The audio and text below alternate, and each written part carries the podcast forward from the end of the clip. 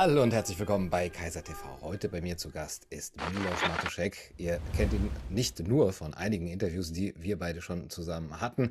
Milos ist Jurist und Publizist, unter anderem bei der Süddeutschen Zeitung, Welt, Berliner Zeitung, Deutschlandfunk, war sechs Jahre lang Kolumnist bei der NZZ und ist jetzt äh, Kolumnist auf seinem eigenen Blog Freischwebende Intelligenz. Link ist in der Videobeschreibung und Autor zahlreicher Bücher. Jetzt ist sein siebtes Buch erschienen, Wenn's keiner sagt, sag ich's, im 50-50 Verlag erschienen. Milos, schön, dass du da bist.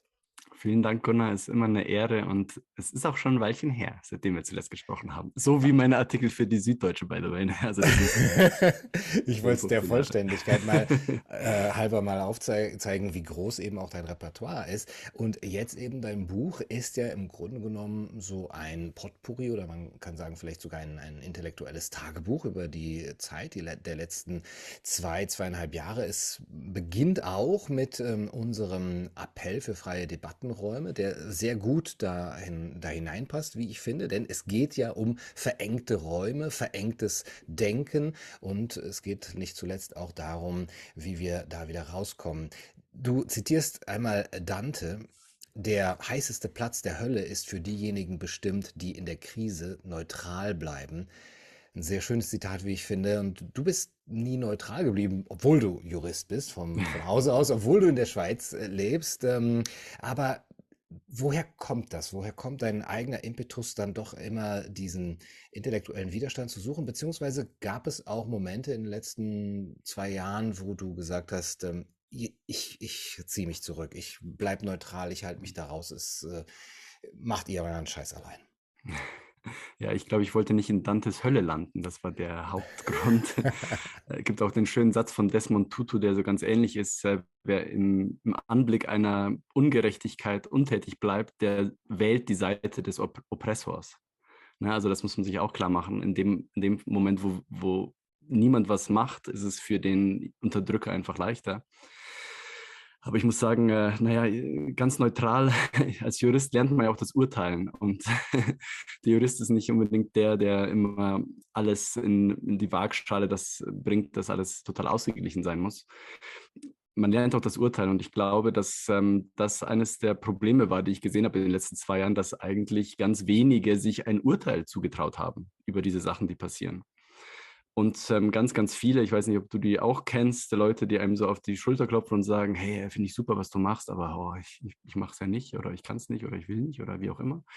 Und dann denke ich mir immer, ähm, was ist das für eine Gesellschaft eigentlich, in der wir leben, wo wir ähm, das, äh, wie soll ich sagen, das, die, das kritische Denken delegieren an ein paar Personen und die machen das dann öffentlich und ein paar stellen sich heimlich äh, so ein bisschen dahinter und halten ansonsten still.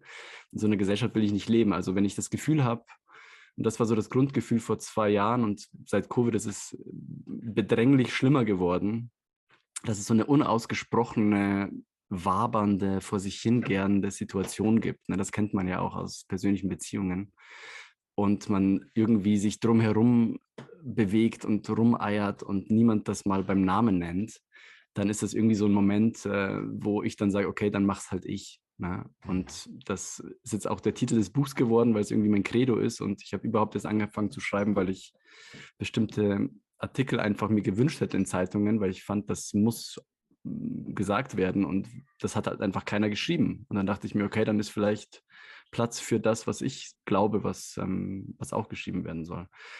Insofern, ja, ich habe auch in den letzten zwei Jahren bestimmt mal gezweifelt ähm, an, oder verzweifelt an der Situation. Das gehört, glaube ich, dazu. Aber nie so verzweifelt, dass ich mir dachte, ähm, das kann man nicht noch drehen. Also ich bin immer noch im Kern überzeugt, dass sich die Situation umdrehen wird. Wir sehen jetzt vielleicht schon die ersten Ausläufer davon ähm, wenn über Impfnebenwirkungen im Mainstream gesprochen wird und äh, auch immer mehr Journalisten anfangen, auf einmal kritisch zu werden. Ein Richard David Precht, hallo, ja, äh, der ist ja nun wirklich Querdenker geworden, ne, lehnt die Impfung ab für seine Kinder, ähm, unterschreibt den Friedensappell, ähm, was die Ukraine-Frage angeht und schreibt jetzt ein Buch über Medienkritik ähm, oder mit Medienkritik mit Harald Welzer, als hätte er Michael Mayen gelesen und verstanden mit der Propagandamatrix. Also da passiert jetzt gerade was und ich denke mal, ja, es wird sich herausstellen, vielleicht schon in den nächsten Monaten, ähm, ob wir so einen Moment der Wahrheit sehen oder nicht. Und auf den fieber ich mehr hin, als dass ich irgendwie die Verzweiflung über manche Sachen, dass es zu langsam geht. Klar, hey, es ist zwei Jahre her. Vor zwei Jahren haben wir den Appell gemacht, Cancel mhm. Culture. Jetzt liest man über Cancel Culture in der NZZ, dass es das jetzt gibt. Ne? Das war ja irgendwie zwei Jahre irgendwie ein Problem der anderen, nie bei uns. Und ähm, ja, insofern waren wir damals ähm, recht vorne mit dabei, glaube ich, recht früh dabei und bei Corona, ja, denke ich vielleicht auch. Ja, apropos Richard David Brecht und apropos NZZ, ähm, da äh, sieht man ja eben jetzt so ein, ein gewisses Aufbrechen auf der einen Seite nach zwei Jahren, ähm, aber auch wieder, Richard David Brecht wird da auch abgestraft in der NZZ von Paul Jandl als ein Ein-Mann-Stammtisch bezeichnet, der letztlich die Demokratieverachtung für die besseren Stände äh, liefert. Ähm, also er hat sich da schon in dieses gefährliche Lager offensichtlich äh, begeben. Ähm, du sprichst ähm, dort vom äh, größten Gesundheitsskandal der Geschichte in, in deinem Buch. Und wenn wir jetzt darüber sprechen, nach zwei Jahren kommt so langsam auch der Mainstream drauf, dass äh, da vielleicht etwas dran sein könnte. Wann wird der dann wirklich aufgeklärt oder wirklich mal aufgerollt, das Ganze? Und was braucht es dazu? Was sind die hm. Voraussetzungen? Ich glaube, da sind wir noch ein bisschen entfernt davon, ehrlich gesagt. Also bevor wir über Aufklärung nachdenken können und Aufarbeitung, braucht zuerst einmal den Moment des Erwachens oder des Aufwachens. Also wir müssten quasi erleben, dass sich große Teile der Mehrheit gegen die ja, Seite der Regierung entscheiden. Wann das genau kommt, ähm, lässt sich nicht genau absehen. Mhm. Aber ich denke mal, ähm, das könnte im Herbst soweit sein, wenn die Leute merken, okay, das Info-Abo will ich jetzt vielleicht doch nicht oder nicht zum vierten, fünften, sechsten, siebten Mal. Herr Lauterbach spricht ja schon vom siebten und achten Mal. Und insofern ähm, glaube ich, braucht es dafür auch eine Art von, ich fürchte fast, harten Aufprall. Also es muss kein Kollaps sein, aber es, ist, es muss irgendwie eine Art von Durchbruchsphänomen passieren, ne? wie Berliner Mauer. Ne? Davor alles äh, gut geordnet und danach einfach ähm, lässt sich es nicht mehr aufhalten. Also diese Art von, von Moment müsste es eigentlich geben, weil wenn man ehrlich ist, niemand der Beteiligten, die einfach jetzt das Ruder in der Hand haben, sei es was die Politik angeht, sei es was die veröffentlichte Meinung angeht, sei es was den Wissenschaftskonsens, den angeblichen angeht. Die Journalisten, niemand hat äh, Richter, Ärzte, niemand hat ein Interesse an Aufarbeitung. Mhm. Ne? Aufarbeitung kann nur erzwungen werden von ganz vielen Leuten, die sagen, mir kommt das alles unglaublich komisch vor, ich kenne Impfnebenwirkungen, ich ähm, ja, will darüber diskutieren, äh, eine Diskussion sehen und, und äh, diskutiert haben. Ähm, und äh, diese, dieser drängen, drängende Appell, der kann eigentlich nur von den vielen ähm, Indignés, ne, wie die Franzosen sagen, also die Empörten, ne, gab es ja auch schon mal Pamphlete, empört mhm. euch, ist alles schon versandet. Inzwischen ist der sich Empörende ein, ein Staatsfeind. Mhm. Und äh, die große Frage wird sein, lassen sich die vielen Empörten, die vielleicht kommen werden, einfach unter diesem Label des, des äh, Demokratiefeindes, äh, diese kompletten Umdrehung von allen Verhältnissen, lassen die sich damit einfach ja, wegretuschieren oder haben wir dann erst recht äh, eine Art von Stunk, eine Art von Aufstand? Ja, letzteres ja. würde ich mir mal wünschen. Also diese Art von äh, verdruckstes äh, immer weitermachen und rote Linien verschieben, ja, es ist, ähm, es trifft irgendwann jeden selbst. Ne? Also jeder baut sich gerade seine eigene Grube. Ne? Ich denke an Margarete Stokowski, ne? vor eineinhalb Jahren die Influencerin des Spiegels neben Sascha Lobo und Nikolaus Blum und garantiert noch ein paar anderen. Und dann drei Impfungen, Covid, angeblich Long-Covid jetzt. Auf Corona-Impfnebenwirkungen kommt sie gar nicht. Also, äh, ja, man wünscht niemandem schlechte Gesundheit, aber seit vier, fünf Monaten hat sie nichts mehr geschrieben, glaube ich. Also, ich mhm. lese zumindest keine Kolumnen mehr von ihr. Und ich meine, äh, das ist Friendly Fire, oder? Das erinnert mich so ein bisschen an die Szene aus Braveheart, ne, wo der äh, König sagt, ja, los, jetzt die Bogenschützen raus, schießen und irgendwer sagt, hey, Saya, wir treffen doch da jetzt äh, auch unsere Leute. Mhm. Ja, ja, aber wir treffen auch die anderen. Ne? Mhm. Also das äh, ist schon äh, eigentlich auch nicht sehr geschickt von Leuten, die sich dieses Narrativ überlegt haben. Ne, die eigene ähm, ja, PR-Klientel in mhm. die Krankheit zu spritzen, wenn ich es mal so sagen darf. Ja, du wünschst dir eine Revolution, höre ich da fast raus, anstatt eben ein immer so weitermachen. Ähm, Adorno hat geschrieben, der, der Sinn der Revolution ist die Abschaffung der Angst. Also von daher würde das, glaube ich, auch schon sehr passend sein, weil ja eben genau unsere Verhältnisse so starr geworden sind wegen dieser Angstpropaganda. Hm, ich meine, dass ähm, eine Hoffnung darin liegen könnte, dass eben diese Empörung, die ähm, gerechtfertigt ist, ihren äh, Geruch verliert, ihren schlechten Geruch, den man ihr angehängt hat, wo sie ja eben vorher noch nach Stefan Essel eben auch in, im äh, intellektuellen äh, Publikum auch hochgehalten wurde. Aber dann kamen die Wutbürger, das, die haben sich gegen das Falsche empört, ja, und auch die Querdenker und die Covidioten, äh, die haben sich gegen das Falsche empört. Jetzt scheint es äh, so zu sein, man, man muss sich also irgendwie auf der gegen das Richtige empören und dann wird man da auch ähm, hochgehalten. Aber es, wir haben derzeit auch die Chance, glaube ich, ähm, zu zeigen, dass es, dass es nicht sozusagen eine Ein-Themen-Bewegung ist, wenn, wenn, wenn man so will, sondern dass es ja um Größeres geht, dass, es, dass Corona nur ein Symptom ist, dass äh, diese Verengung der Debattenräume nur ein Symptom sind, dass wir aber eben auf sehr vielen Ebenen das auch weiter sehen, von der Ukraine bis ähm, ja, zu unserer Medienlandschaft und auch zum Beispiel zum Fall Assange, über den du auch sehr oft und ähm, sehr ähm, em, mit Emphase schreibst. Ähm, warum ist dir der Fall Assange so wichtig? Assange ist sozusagen ja mehr oder weniger das Paradebeispiel für das, was passiert, nur eben verdichtet auf eine einzige Person. Ne? Assange ist der bekannteste Enthüllungsjournalist der Welt, muss man sagen. Mit WikiLeaks hat er eine eigene Fabrik der Wahrheit gegründet und er hat sich mit den Eliten angelegt. Ne? Also er hat quasi die, die Geheimnisse ähm, ja, der, der Mächtigen dargelegt, ähm, Kriegsverbrechen Afghanistan, Irak und die ganzen Clinton-Geschichten. Und ähm, das hat ihn einfach zum Staatsfeind gemacht. Also man sieht dann ihm exemplarisch, was es heißt, wenn man in unserer Gesellschaft, die sich damit brüstet, Demokratie zu heißen, oder in unserem ja, Herrschaftssystem, das sich brüstet, Demokratie zu heißen, was dann passiert, wenn jemand tatsächlich die Wahrheit sagt. Assange hat man nie ein, eine Fake News, eine, ein, keine einzige Fake News nachweisen können. Mhm.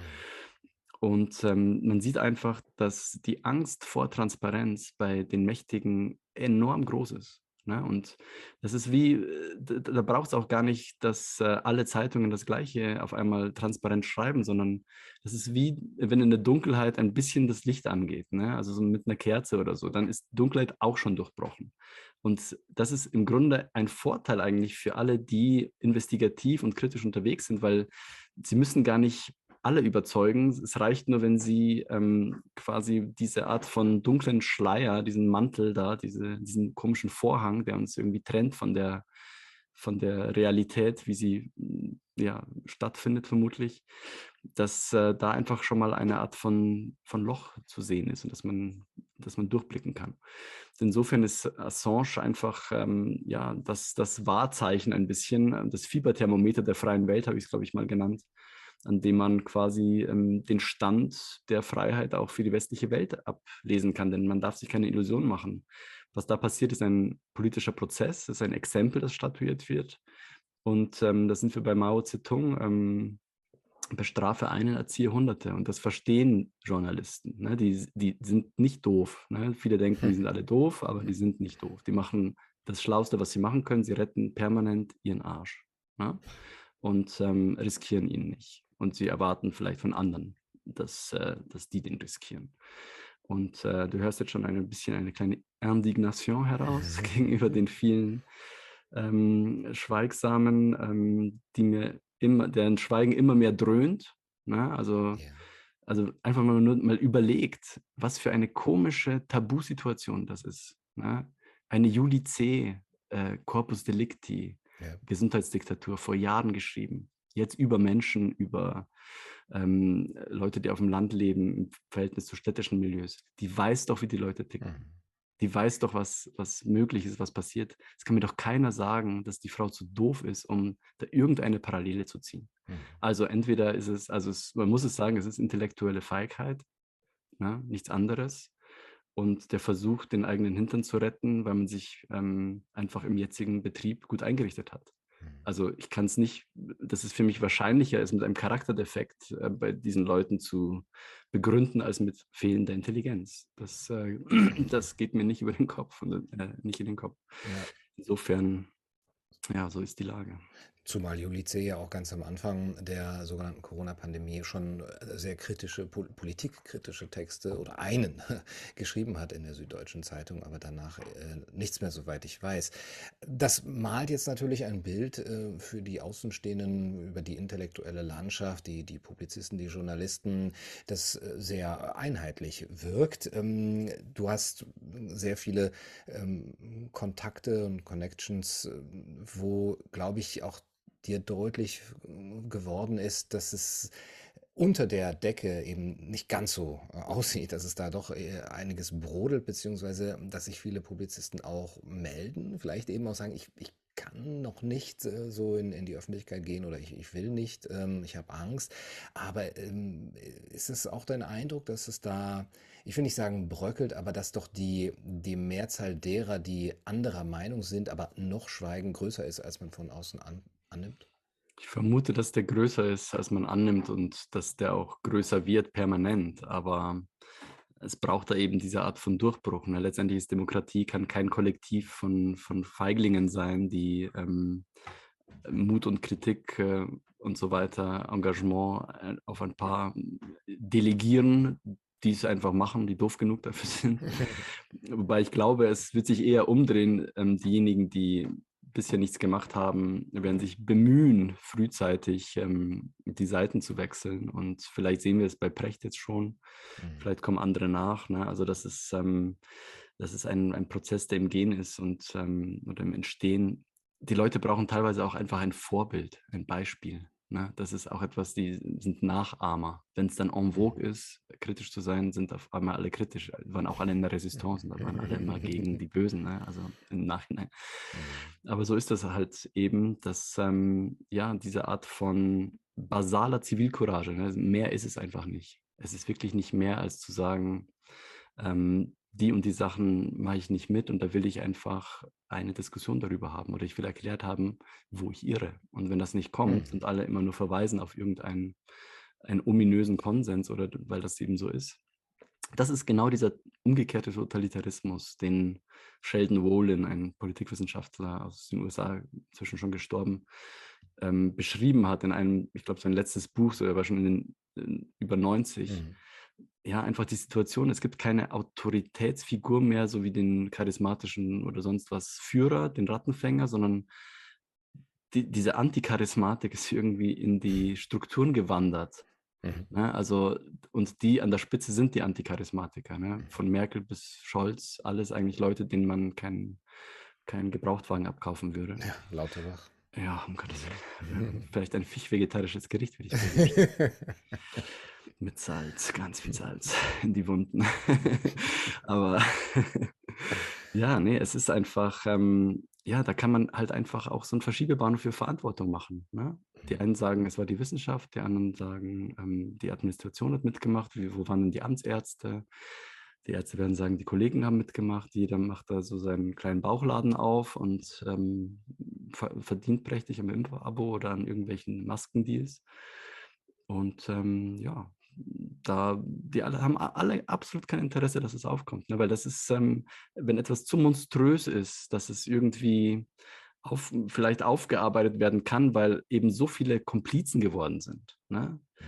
Das ist, war ja auch ziemlich geschickt gemacht, dass eben nicht nur mit Druck und mit Diffamation und so gearbeitet wurde, sondern ja, dass einfach ganz, ganz viele Anreize gesetzt wurden für Leute, dass sie sich so und so verhalten. Damit will ich das nicht entschuldigen oder, oder irgendwie gut reden, sondern ich will es nur, nur erklären. Der Mensch funktioniert einfach psychologisch wunderbar auf Reize und das ist so ein bisschen der Deckmantel, unter dem manipuliert wird ne, Impfdrängler. Ne, das Beispiel, was mir so spontan einfällt, ähm, auch Frau Stokowski eine schöne Kolumne geschrieben im April 2021, so nach dem Motto, ich habe mich impfen lassen. Durfte ich das jetzt aus moralischen Gründen nicht so vordrängen? Bin ich jetzt privilegiert? Oh mein Gott, Asche auf mein Haupt. Ja, und jetzt äh, sagt sie, sie hat Nebel im Kopf.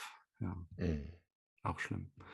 Also insofern, ähm, ja, das ist eine, eine, ganz, eine ganz seltsame Situation. Also wenn diese Komplizität auf so vielen Ebenen da ist, muss einfach ähm, ja, die Lautstärke der vielen Einzelstimmen noch um ein Vielfaches größer werden, ne? weil die Ärzte werden keine Impfschäden weiterreichen, weil sie nichts daran verdienen und das dauert ewig. Also übrigens alles wiederholt sich. Ne? Das gab es schon in Frankreich des 19. Jahrhunderts bei den Impfkampagnen.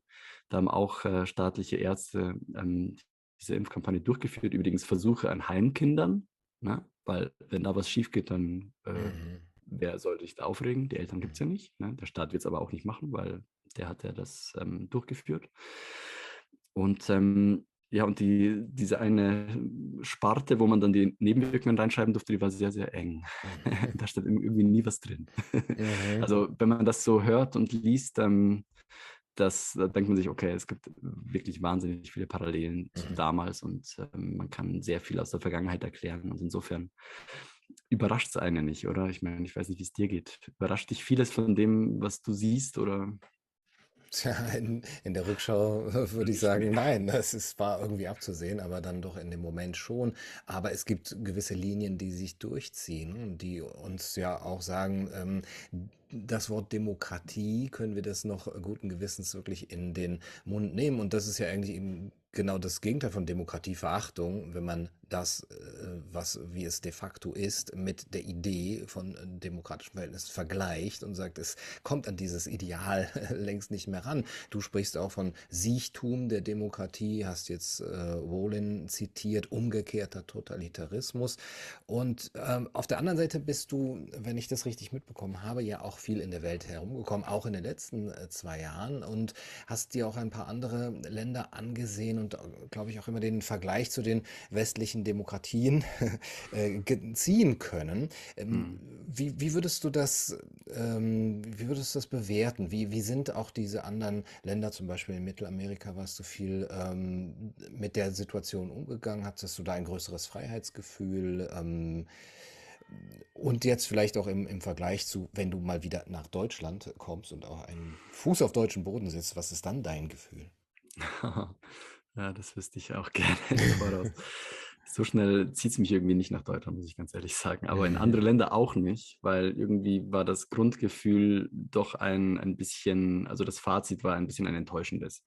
Ich bin ja damals, als der zweite Lockdown, glaube ich, war es im November 2020, kurz nach unserem Appell, mhm. bin ich, ähm, ja, wollte ich eigentlich nach Deutschland fahren und dann wurde der Lockdown quasi schon durch Dementis angekündigt. Ja, das beschreibe ich auch, glaube ich, im Buch.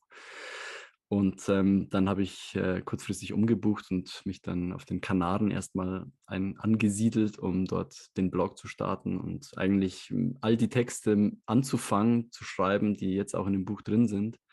Auch diese Serie der Corona-Komplex, ne, das sind so fünf Teile, die einfach alle Ungereimtheiten versuchen zu dem Zeitpunkt ähm, aufzuarbeiten. Und wenn ich da jetzt aufs Datum schaue, ne, das ist, habe ich mhm. geschrieben, zwischen Mitte Dezember 2020 und März 2021 ist immer noch gut gealtert, nichts davon wurde groß aufgearbeitet. Also es, ja. es hängt alles wabert in der Luft und ähm, wird da vielleicht noch ein bisschen bleiben. Aber die anderen Länder, ne, also das, da war natürlich die Sehnsucht da nach diesen Freiheitsinseln, den Refugien, ne, auch eine, mit einer Idee von dir und, und von vielen anderen. Und insgesamt hatte ich so das Gefühl, dass ich so ein bisschen ins Machen gekommen bin, durch Corona immerhin. Ne? Also das war vielleicht ein kleiner positiver Nebenaspekt. Also es hat mir Beine gemacht. Mhm. Ne? Und das waren jetzt nicht ängstliche Beine, sondern ich dachte mir einfach, ich muss jetzt mal die Dinge versuchen in die Hand zu nehmen, ja, ein bisschen aktiv zu sein. Und ähm, ja, von selber findet sich vielleicht nicht der richtige Ort. Ne? Der, der wird nicht zu mir kommen, da muss ich schon selber hin. Und ähm, insofern war das auch eine interessante Zeit, weil es war einfach mitten in Corona, als ich dann ja quasi von Juli letzten Jahres auch wieder über die Kanaren dann äh, ja rüber bin nach Mittelamerika, da war Panama, da war Costa Rica, da war Kolumbien, das war dann schon Südamerika. Äh, Mexiko war mit dabei. Und ähm, ja, die Idee, sich da mal umzuschauen, ähm, ich äh, kann sie immer noch jedem empfehlen, aber es ist vielleicht nicht jedermanns Sache. Und mhm. ähm, ich muss sagen, mich hat auch der Umgang mit dem ganzen Thema in diesen Ländern nicht unbedingt mega zuversichtlich gestimmt. Mhm. Ne, einfach Panama war, wirkte militärisch aufgeladen und eigentlich so ein bisschen wie, ähm, ja, Amerika für, für Südamerikaner, sehr amerikanisiert, aber auch nicht sehr, naja, ich bin auf nicht sehr viel kritische Leute dort gestoßen. Also ich hatte das Gefühl, das ist eigentlich eine Bevölkerung, die lässt das so ein bisschen über sich ergehen und aus ein paar Gesprächen habe ich äh, herausgehört, wenn man die dann mit bestimmten Fakten konfrontiert, was Corona angeht, dann fallen die aus allen Wolken. Also die waren echt mega schlecht informiert. Mhm.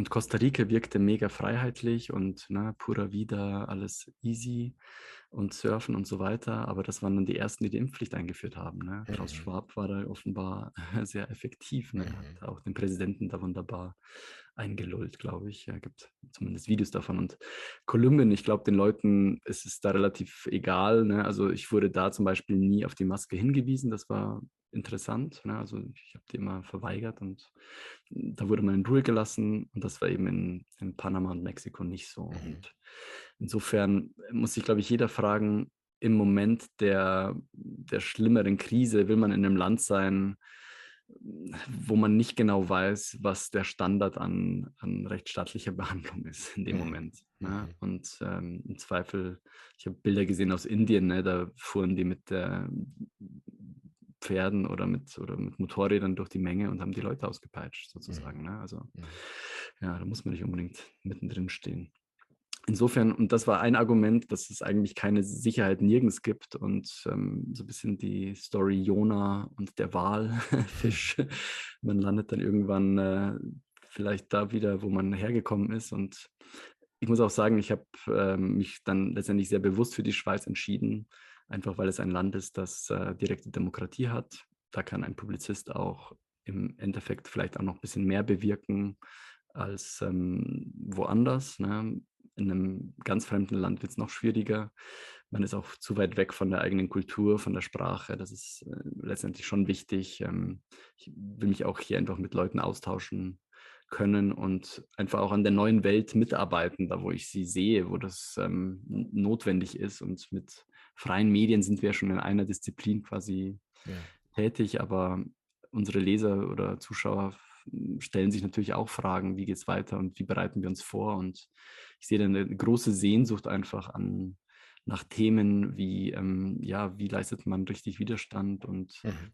wie kann man um sich herum zumindest ein halbwegs ruhiges Leben aufbauen, ähm, um eine sichere Base zu haben, um dann Widerstand zu leisten. Es nutzt uns ja alle nichts, wenn wir irgendwie äh, völlig durch den Wind äh, aufgerieben werden, sondern ja. ich glaube, was wir jetzt brauchen, sind so eine Art von ja, parallele Strukturen, hat Václav Havel schon gut gesagt. Ne, dass wir können alles lernen von diesen Leuten, die ja. letztendlich Untergrund äh, mitgestaltet haben und es gedreht haben. Mhm. Ne, ein Václav Havel war im Gefängnis und danach war er Staatspräsident. Mhm. Und du wirst Kaiser vielleicht, vielleicht den Redenschreiber. Du, der nächste Czesław Miłosz als Nobelpreisträger vielleicht. Aber ähm, ein Bestandteil dieser neuen Welt, von der du sprichst, ist für dich auch ähm, das neue Geldsystem, denke ich. Äh, du schreibst auch äh, über den Bitcoin als, als Hoffnung. Oder ist, ist es deine Hoffnung, dass es eben über dieses Mittel ähm, zu einer Art Dezentralisierung kommen kann? Ja, also ich würde ähm, mit solchen Technologien wie dem Bitcoin das meist, den meisten Credit geben. Ich weiß, dass viele Leute da eine ganz unterschiedliche Meinung haben, aber mich hat bisher in, auch in der kritischen Szene noch niemand richtig überzeugt, ähm, um mir den Bitcoin auszureden. Und mhm. ich will es mal einfach an dem festmachen, dass man am Bitcoin sehr gut sehen kann, wie eine erfolgreiche Massenbewegung funktionieren kann. Ne, es sind 100 Millionen hunderte von Millionen an, an Usern, die das inzwischen benutzen. Und es ist durch die Macht der vielen, ohne dass es von einer Seite her abgestellt werden kann oder kontrolliert werden kann oder enteignet werden kann, durch die Macht der vielen ist eine Bedrohungslage entstanden für das zentralistische System. Ne? Also ich sehe schon die Story, ähm, die jetzt läuft, die jetzt gar nicht so sehr in den Medien ist, einfach mit diesem digitalen Zentralbankgeld. Ne? Da brennt jetzt die Hütte so ein bisschen für das aktuelle Geldsystem. Euro fällt, ne? Rubel steigt, also irgendwie geht denen vielleicht auch ähm, das System ein bisschen aus dem Leim. Ne? Wir haben eine enorme Geldmengenausweitung gesehen. Ich glaube, in den letzten zwei Jahren 40 Prozent oder 30 Prozent aller Dollars, die je geschöpft wurden oder geschaffen wurden, ähm, durch Gelddrucken und, und verwandte Möglichkeiten das kann einfach nicht gut gehen. Da konnte man, kann man sich die Uhr danach stellen, ne, wann das in, in Hyperinflation oder ähnliche Szenarien gibt. Und das war auch schon vor Jahren eigentlich schon absehbar. Und insofern, ja, denke ich mal, muss man sich heutzutage auch Technologie auf eine gute Weise zu eigen machen. Und ich bin immer sehr dafür, genau hinzugucken und Technologie nicht zu verteufeln, ganz und gar nicht, sondern zu sagen, da sind Tools, ähm, wenn die jedem zur Verfügung stehen und es noch dazu führen kann, dass ich einen Freiheitsgewinn habe, also eine wirkliche ja, parallele Struktur, ne? weil Bitcoin ist ein virtuelles hm, ein virtueller Vermögenswert, würde ich es mal nennen, der auch noch auf einem eigenen Vertriebskanal läuft. Ne? Also wie wenn der Euro auf SEPA läuft, läuft der Bitcoin auf der Bitcoin-Blockchain. Mhm. Und die kann man eben nicht abstellen, weil sie ähm, dezentral gleichzeitig auf äh, hunderttausenden Millionen Rechnern läuft. Ne? Und es äh, sehr, sehr teuer wäre, dieses Bitcoin-System anzugreifen. Also ähm, deswegen, und ich finde das auch deswegen intellektuell so faszinierend. Also mich das Thema ja vor Jahren noch viel stärker gepackt. Also das war 2017, 18, wo ich da auch viel tiefer drin war in den ganzen technologischen Sachen. Ich wollte es einfach begreifen von Grund auf, warum mhm. das jetzt und nicht einer von diesen 8000 anderen Coins, ähm, warum genau jetzt der Bitcoin das den Unterschied macht. Warum ist das genau die Revolution? Und es ist einfach, man muss sagen, in Kürze der First Mover auf dem Markt des harten Geldes, ne?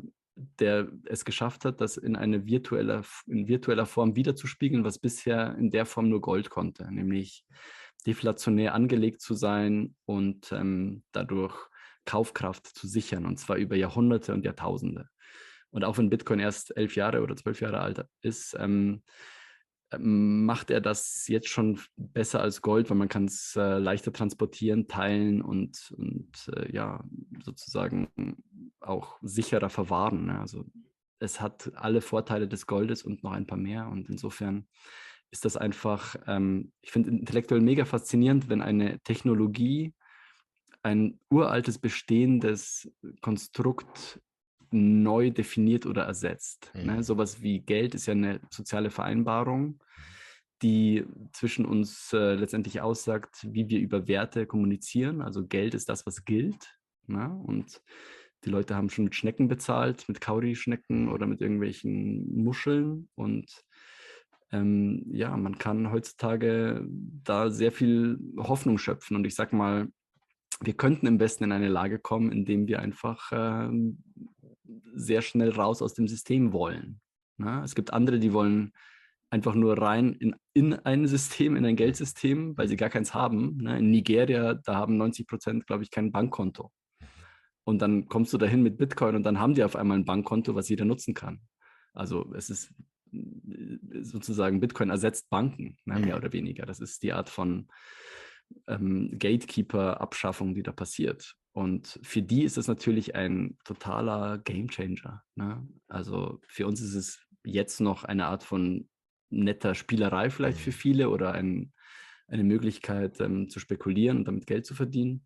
Aber der echte, die echte Bereicherung würde ich jedem wünschen, ähm, ist die, sich intellektuell von diesem Modell inspirieren zu lassen. Was kann funktionieren? Und man sieht eigentlich, es ist ein per se anarchisches System, ne? es ist herrschaftsfrei. Natürlich gibt es auch da krasse Unterschiede im Einkommen oder in der Vermögensstruktur. Ne? Es ist kein egalitäres System. Mhm. Ne? Also alle, die sagen, ja, ähm, das ist ja ungleich verteilt und dadurch ist es schlecht. Ja, sorry, aber ähm, ein Onboarding geht nun mal nicht, indem man jetzt, äh, indem man auf die langsamsten wartet, ne? sondern mhm. Onboarding passiert durch die, die früher bereit sind, etwas zu erkennen und zu riskieren, ne? dass es eventuell schiefgehen können, kann. Und diese, diese kritische Zeit ist, glaube ich, bei Bitcoin langsam ähm, überschritten. Also ich glaube, dass es immer noch krass runtergehen kann. Ja, also nicht, dass jetzt jemand gleich alles in Bitcoin steckt. Also gerade erleben wir vielleicht diese Aufbäumung auch des, des Systems, die letzte Aufbäumung gegen den drohenden ja, Hegemonieverlust, der jetzt passiert im Bereich des Geldes.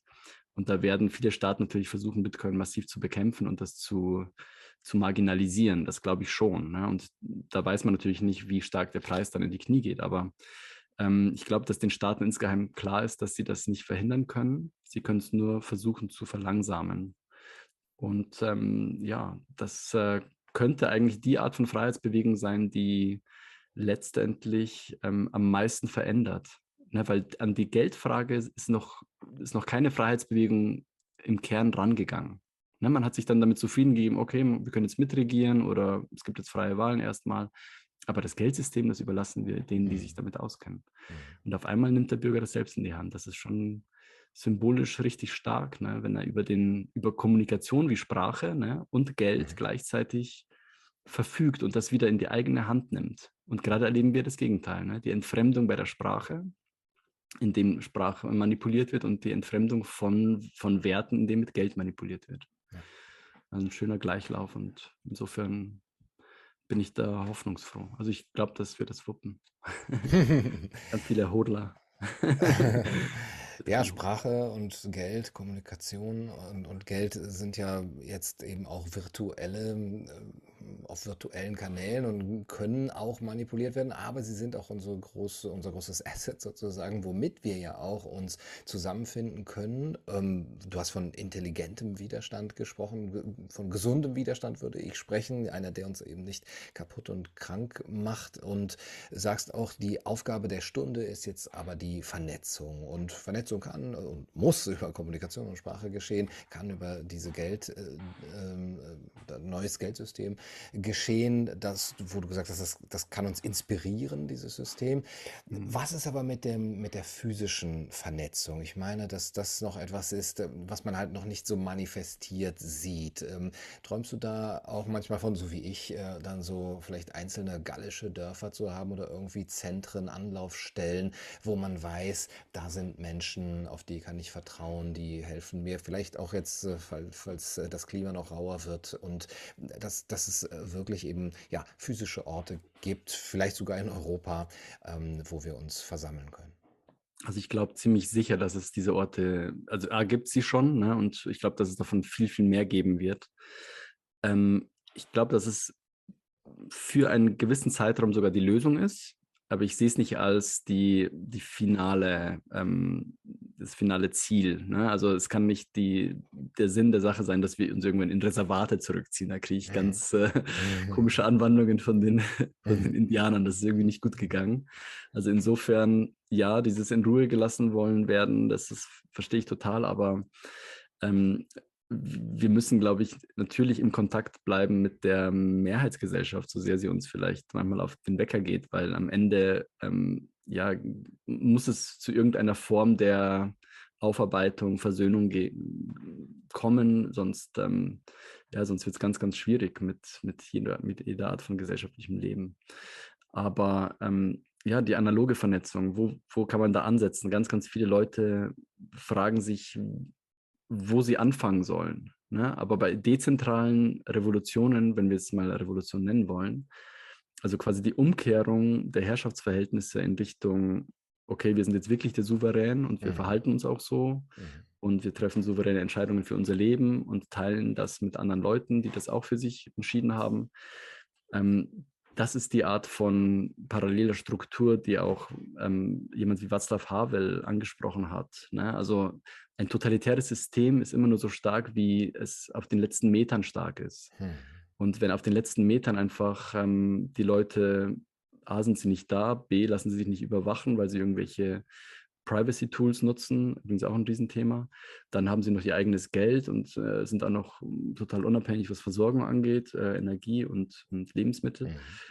Ja, dann äh, kann man auch nicht mehr groß drohen. Ne? Also dann ist so ein bisschen, geht das ins Leere. Ne? Und dann beginnt eigentlich die Auflösung dieses übermächtig wirkenden Konglomerats, ne? was immer so im Rücken steht und was für viele, die diese Systeme erlebt haben, übermächtig war. Und sie haben auf einmal gemerkt, die sind eigentlich ohnmächtig. Wir sind mhm. mächtig. Also dieses Gefühl einfach nur zu initiieren in den Leuten, dass, äh, dass wir nicht ohnmächtig sind, ist äh, psychologisch, glaube ich, ein ganz, ganz wichtiger Move.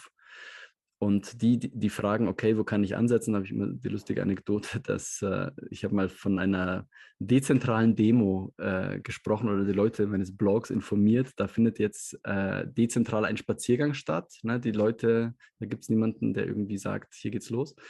Und da melden sich tatsächlich Leute, die, die, fragen, ja, wo kann man das denn, wo ist denn das angeschrieben? Mhm, ne? Mhm. Also das braucht für viele, das ist so tief Klar. drin, einfach auf ja. diesen, diesen Status. Und wenn man den einfach nicht äh, setzen will, weil man ja selbstständig denkende und agierende Individuen um sich herum haben will auch, ne, sonst wird das eine Selbsthilfegruppe. Das ist eine ganz große Gefahr, dass diese gallischen Dörfer eine verbitterte Selbsthilfegruppe werden von Leuten, die sagen, hey, wurdest du nicht auch gemobbt? Ja, ich auch und oh, wie schlimm. Ne? Und das will man ja eigentlich auch nicht, sondern diesen Switch hinzukriegen von der Ohnmacht zur, zur Eigenermächtigung ist, glaube ich, mega wichtig. Und wir wissen das von Leuten wie Bonhoeffer, der das schon gesagt hat. Ne? Also der Diktator hat eben nur so viel Macht, wie man an ihn delegiert. Ne? Man legt sie ihm ja quasi vor die Füße. Der muss ja gar nicht groß ähm, übergriffig sein, sondern er muss einfach nur so auftreten, dass alle vor ihm kuschen. Ne? Und diese Situation, die müssen wir massiv durchbrechen. Und ähm, das kann, glaube ich, auch auf der Ebene des Überzeugens im persönlichen Bereich passieren.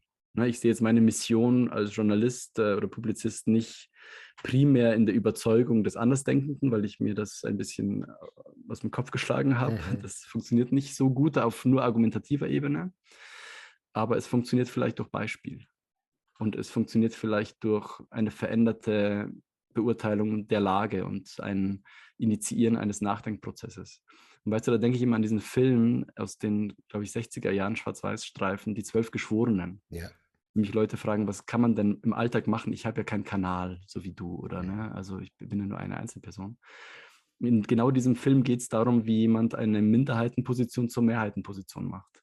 Ne? Also zwölf Geschworene, die einen Mordfall klären sollen und ein Urteil quasi sprechen und alle sind überzeugt, der war es, weil die mhm. Indizienlage war recht klar und einer sagt, nein, ich habe noch Fragen. Und die mhm. alle schon, oh nein, wir wollen doch, äh, ich könnte jetzt schon zu Hause sein und äh, alle wollen diesen Fall loswerden und der, der, der setzt sich dann durch, ne? der überzeugt einen nach dem anderen und zum Schluss ähm, ist die Mehrheit einfach äh, auf seiner Seite und dass einem einfach klar wird, dass auch Minderheiten und Mehrheitspositionen nichts Gesetztes sind und dass es nur Bewegung gibt, wenn man, wenn man zumindest versucht, die Situation zu drehen. Ähm, ja, das ist auch etwas, was, äh, was ich mir, mir wünschen würde, einfach zu sehen, dass man auch mit jedem kleinen Wort eigentlich eine Art von Saatkorn setzt. Ne? Mhm. Auch bei uns ist es ja so, dass manchmal vielleicht ein Video von dir erst ein paar Wochen später auf einmal abgeht und du denkst, wieso ist das jetzt auf einmal, hm? Mhm. Ähm, dann verfängt auf einmal etwas oder man findet Wortfetzen oder Formulierungen bei anderen Leuten wieder, wo ja. man sich denkt, naja, das hm, könnte ich gewesen sein, aber ist mhm. eigentlich egal. Einfach nur, dass ja. man sieht, ne? also Sprache ist einfach wahnsinnig mächtig und das ist ein Tool, was man mit viel Augenmaß und, ähm, und Vorsicht einsetzen sollte, aber eben auch dann beherzt, wenn man etwas verändern muss. Ne? Ja. Und Sprache, Sprache und Geld, ne? das läuft immer aufs Gleiche. ja, einige sagen, ach ja, immer nur sprechen, sprechen, wir müssen jetzt handeln, aber sprechen ist, wie wir wissen, und gerade für uns mhm. ist das, ähm, das sehr wichtig. Und ähm, da hilft es, glaube ich, nur hartnäckig zu bleiben, so wie der eine der zwölf Geschworenen, immer wieder auch äh, da dran zu gehen und immer wieder intelligenten Widerstand zu leisten. Also hartnäckig bist du die ganze Zeit immer gewesen und wirst du sicherlich auch noch in Zukunft sein. Und ähm, ich danke dir für deine Arbeit und ähm, ja, für das Buch, das ich auch nochmal den Zuschauern herzlich empfehlen kann. Wenn es keiner sagt, sage ich es von Milos Matuszek. Milos, vielen Dank für das schöne Gespräch. Vielen Dank, Gunnar. Gerne wieder und mach auch du gerne so weiter. Es ist immer eine Freude, dich äh, in voller Gesundheit, strahlend und kritisch zu sehen. ja, gesunder Widerstand. genau, intelligent und gesund. Das war's für heute. Ich hoffe, es hat euch gefallen. Und falls ja, lasst ein Like da und äh, ein Abo dieses Kanals. Ich würde mich freuen, wenn wir uns am Dienstag wiedersehen zum äh, Livestream of Consciousness und am Freitag zum exklusiven Livestream. Da könnt ihr euch anmelden über Patreon oder Substack. Und natürlich auch der Milosch hat, wie schon erwähnt, einen Substack-Blog schwebende Intelligenz und der ist verlinkt in der Videobeschreibung. Ciao, ciao. Du, du, du sollst der Kaiser meiner Seele.